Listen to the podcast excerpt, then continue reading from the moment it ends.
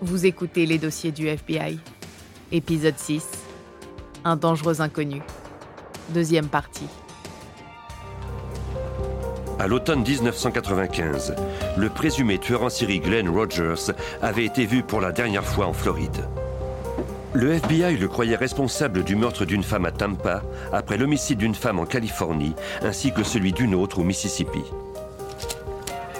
Le FBI apprit bientôt que le tueur s'était rendu en Louisiane.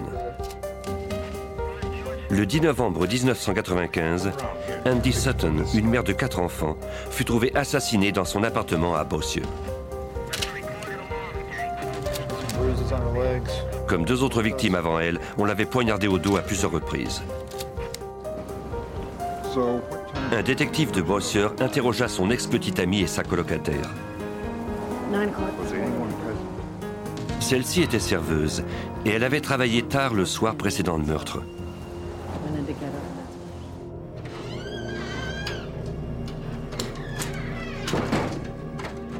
Chez elle au cours de la nuit, elle avait entendu la porte de la chambre à coucher d'Andy se refermer.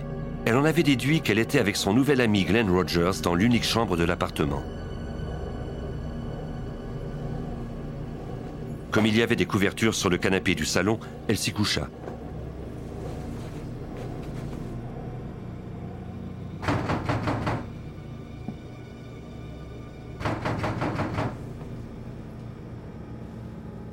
Après le lever du soleil, elle fut réveillée par quelqu'un qui frappait à la porte.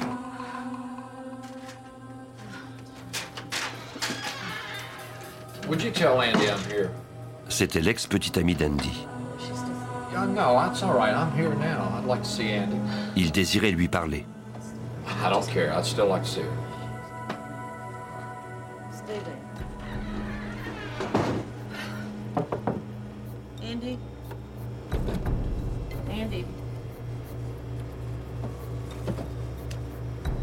La chambre, la colocataire trouva le corps inerte d'Andy sous les draps. Elle déclara plus tard au détective que la jeune femme avait rencontré Glenn Rogers dans un bar. Ils se fréquentaient depuis seulement quelques jours.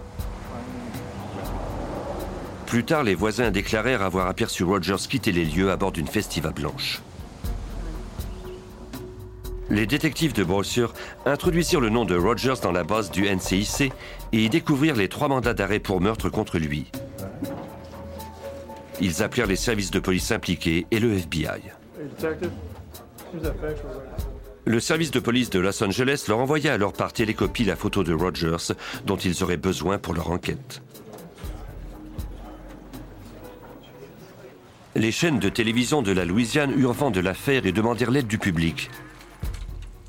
On mit également la population en garde en lui disant de ne pas s'approcher du dangereux fugitif.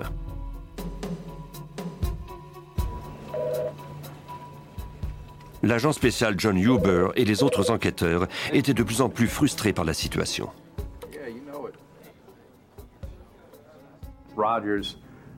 Rogers accumulait les victimes plus rapidement que nous menions notre enquête pour savoir où il se trouvait. C'était une sorte de course contre la montre et il nous échappait constamment. Le FBI et les détectives des divers postes de police croyaient Rogers responsable du meurtre de quatre femmes en six semaines. Après chacun de ces meurtres, Rogers fuyait l'état où il se trouvait. Il choisissait un endroit au hasard. Malgré tous leurs efforts, les enquêteurs ne parvenaient pas à le rattraper. Il leur fallait maintenant envisager de diffuser la description de Rogers et de son véhicule à travers tout le pays. Les agents se mirent en contact avec les camionneurs par CB en leur demandant de leur signaler la présence de toute festiva blanche sur la route. Ils posèrent des affiches dans les relais de camionneurs et les aires de repos des autoroutes. Ils tinrent également une conférence de presse pour que les médias diffusent la photo de Rogers. On voulait ainsi mettre en garde toute victime éventuelle. Les agents firent diffuser toutes les informations relatives à la façon dont Rogers s'y prenait pour trouver ses victimes et ses itinéraires à travers le pays. Le FBI commença ensuite les démarches nécessaires pour faire mettre le nom de Rogers sur la liste des 10 personnes les plus recherchées au pays. Quand on parvient à mettre le nom de quelqu'un sur la liste des personnes les plus recherchées, on accroît considérablement les effectifs du FBI sur ce cas. Agent spécial John Huber. Cette enquête suscite aussi davantage d'attention de la part des médias. Les indices se mirent à affluer. Quelqu'un appela pour dire que Glenn Rogers se trouvait dans une salle de billard au Mississippi. Deux policiers furent immédiatement dépêchés sur les lieux.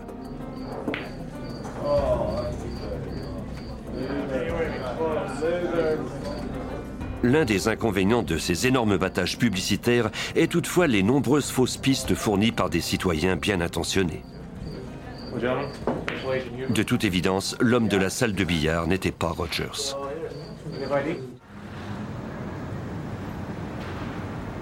Les enquêteurs tentèrent de deviner la prochaine manœuvre du suspect et d'orienter leurs recherches en conséquence. L'agent spécial Huber n'en était pas à son premier code fugitif. Très souvent, quand nous sommes à la poursuite de fugitifs et que ces derniers sont dans une mauvaise situation, ils vont tenter de se mettre en contact avec des alliés et des amis. Dans ce cas en particulier, la famille et les amis de Rogers se trouvaient presque majoritairement au Kentucky. C'est donc à cet endroit que nous avons déployé la majeure partie de nos effectifs. Les autorités du Kentucky reçurent en priorité toute nouvelle information à propos du fugitif. Le détective Bob Steven de la police d'État du Kentucky était déjà familier avec le nom de Glenn Rogers. De fait, il était à sa recherche depuis presque deux ans. Rogers devait subir un interrogatoire relatif à la disparition et au meurtre possible de son colocataire de 71 ans, Mark Peters.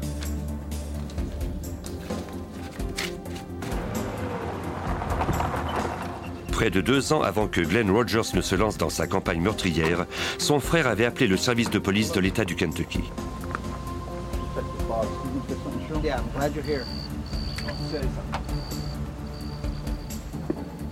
On avait trouvé un corps dans le chalet familial.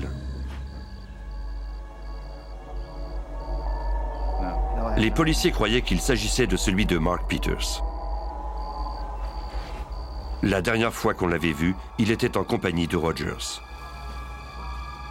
La corde utilisée pour ligoter les mains de la victime était identique à de la corde trouvée dans la maison où vivaient les deux hommes.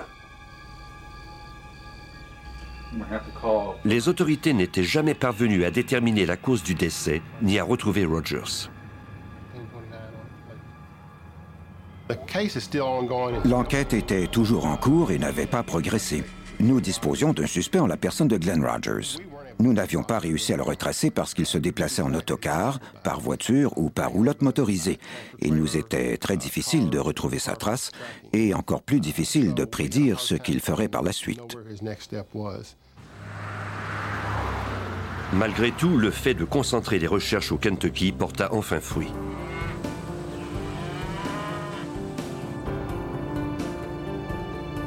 Le 13 novembre 1995, Glenn Rogers rendit visite à l'une de ses parentes à Lee County.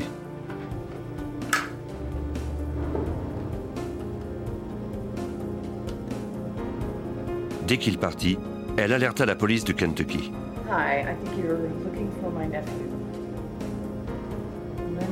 Selon elle, Rogers conduisait une petite voiture blanche et il comptait emprunter l'autoroute 75 en direction de l'ouest. Le détective Stevens apprit que le suspect avait été vu dans les environs, il s'installa au bord de la route 75.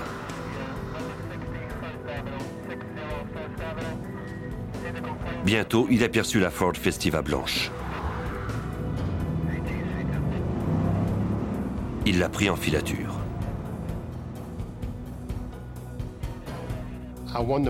Je voulais être absolument sûr que c'était Glenn Rogers et non quelqu'un d'autre. Je me suis donc placé directement derrière le véhicule et j'ai fait vérifier le numéro de la plaque d'immatriculation pour découvrir que c'était un véhicule volé. J'ai continué de le suivre. Par la suite, je suis remonté à la hauteur du conducteur et j'ai jeté un coup d'œil à son visage.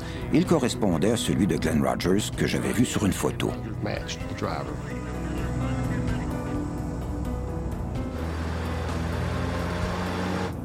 Le détective demanda alors des renforts. Un policier était garé tout près.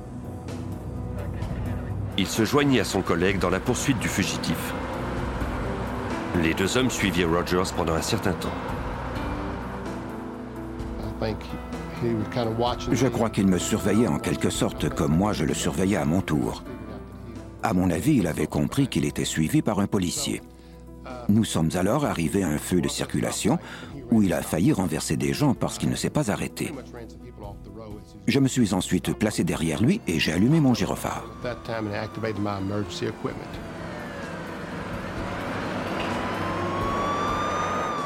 Mais Rogers ne s'arrêta pas. Au contraire, il accéléra. Quelques kilomètres plus loin, les policiers érigèrent un barrage routier et tentèrent de libérer la route des autos qui y circulaient. Ils espéraient que ce serait le dernier arrêt du fugitif.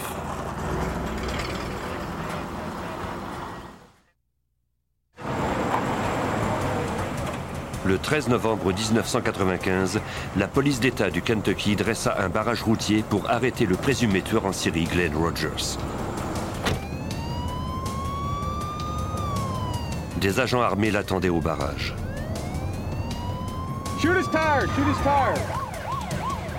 Ils firent feu sur ses pneus, mais ça n'arrêta en rien le présumé tueur. Le détective Bob Stevens n'était pas loin derrière. Nous le suivions sur la route. Il avait fait faire des embardées à plusieurs voitures ainsi qu'à un autobus scolaire. Rogers s'est alors engagé sur le mauvais côté de l'autoroute. C'est à ce moment-là qu'on a décidé qu'il fallait l'arrêter coûte que coûte. Le sergent Beasley est allé à sa gauche et l'a obligé à s'arrêter dans un fossé. Les détectives ignoraient s'il était armé.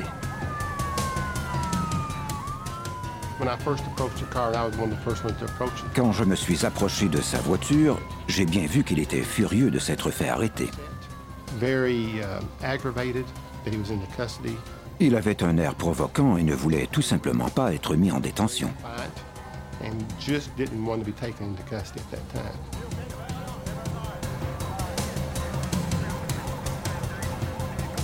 Après sa virée de deux mois à travers les États-Unis qui avait coûté la vie à quatre femmes, Glenn Rogers était enfin hors d'état de nuire.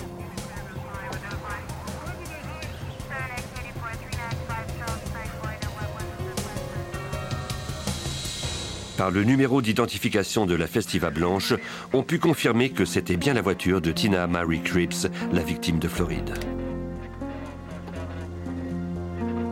Les experts fouillèrent la voiture à la recherche d'indices. Ils y trouvèrent des shorts maculés de sang, une couverture et un sac à main. Ces effets, parmi d'autres, reliaient Rogers au meurtre du Mississippi, de la Louisiane et de la Floride.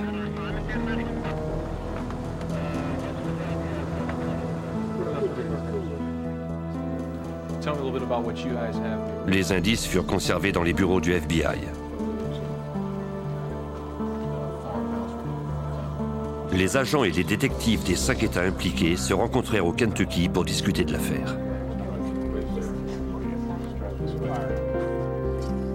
John Huber aida à préparer cette réunion.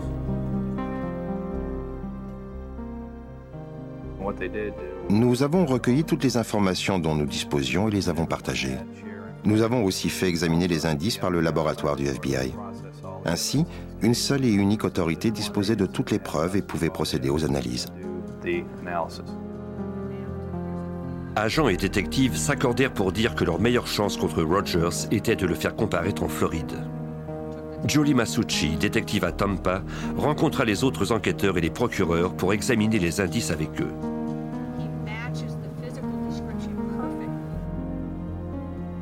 Ils croyaient tous que la montre trouvée dans la baignoire sous le corps de la victime appartenait à Rogers. Sur une photographie de Rogers en compagnie de la victime du Mississippi, on pouvait le voir une montre identique au bras. Julie Masucci était confiante. Les preuves contre Rogers étaient solides.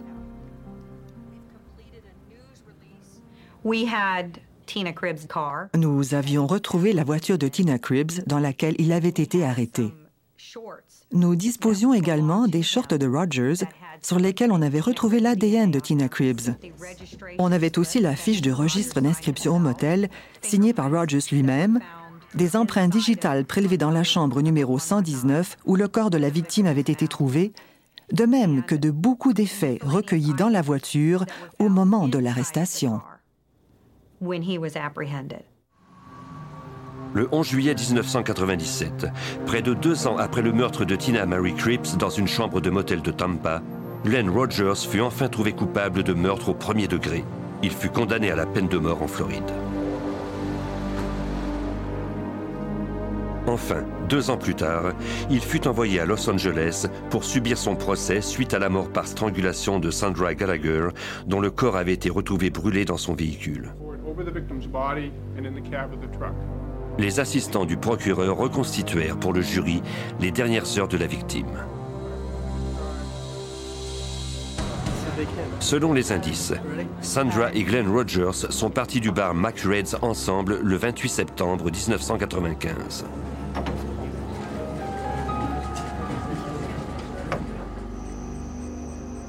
À un moment donné, une bagarre s'est déclarée, peut-être après que la jeune femme eut conduit Rogers suite à des avances sexuelles. Il a ensuite étranglé la jeune femme et écrasé sa trachée.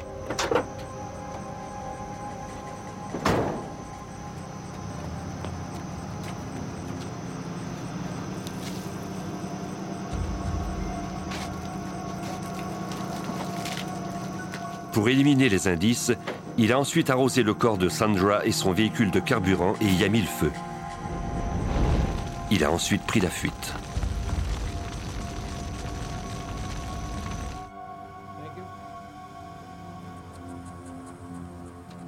Le 16 juillet 1999, le jury a trouvé de nouveau Glenn Rogers coupable de meurtre. On l'a condamné à une autre peine de mort en Californie. Le détective Mike Koblenz de Los Angeles a été très impressionné par la collaboration entre les divers services de police impliqués dans les recherches pour retrouver Rogers. La coopération entre les divers services a permis la résolution de cette enquête. Détective Mike Koblenz. Ce n'est pas seulement grâce aux policiers de Los Angeles, mais aussi ceux de Jackson au Mississippi, de Tampa en Floride, ceux de Bazier en Louisiane et des agents du FBI, les médias, les diverses agences de presse qui ont fait diffuser les informations. Nous avons réellement travaillé en collaboration dans cette affaire et c'est ce qui nous a permis d'obtenir cette heureuse conclusion.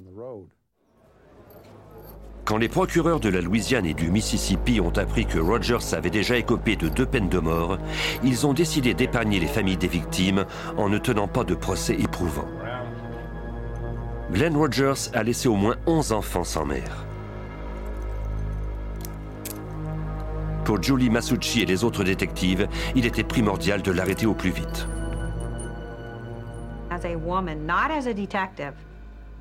Si j'oublie un instant que je suis détective, je crois que les femmes, tout comme moi, se sont senties plus en sécurité de savoir que cet homme n'était plus en liberté. Il n'avait aucun respect pour la vie humaine. Il n'avait aucun respect pour les familles qui avaient perdu un être cher. Il se fichait de tout ça. Je suis heureuse qu'il soit derrière les barreaux pour ça. Je me réjouis du fait qu'il ne remettra plus jamais les pieds en dehors d'une prison pour mettre une autre femme en danger.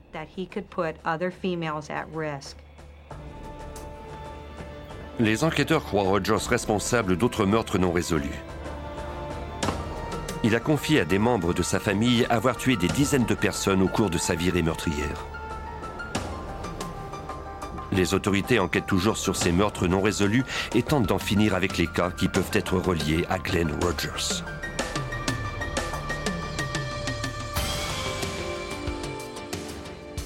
Vous venez d'écouter les dossiers du FBI.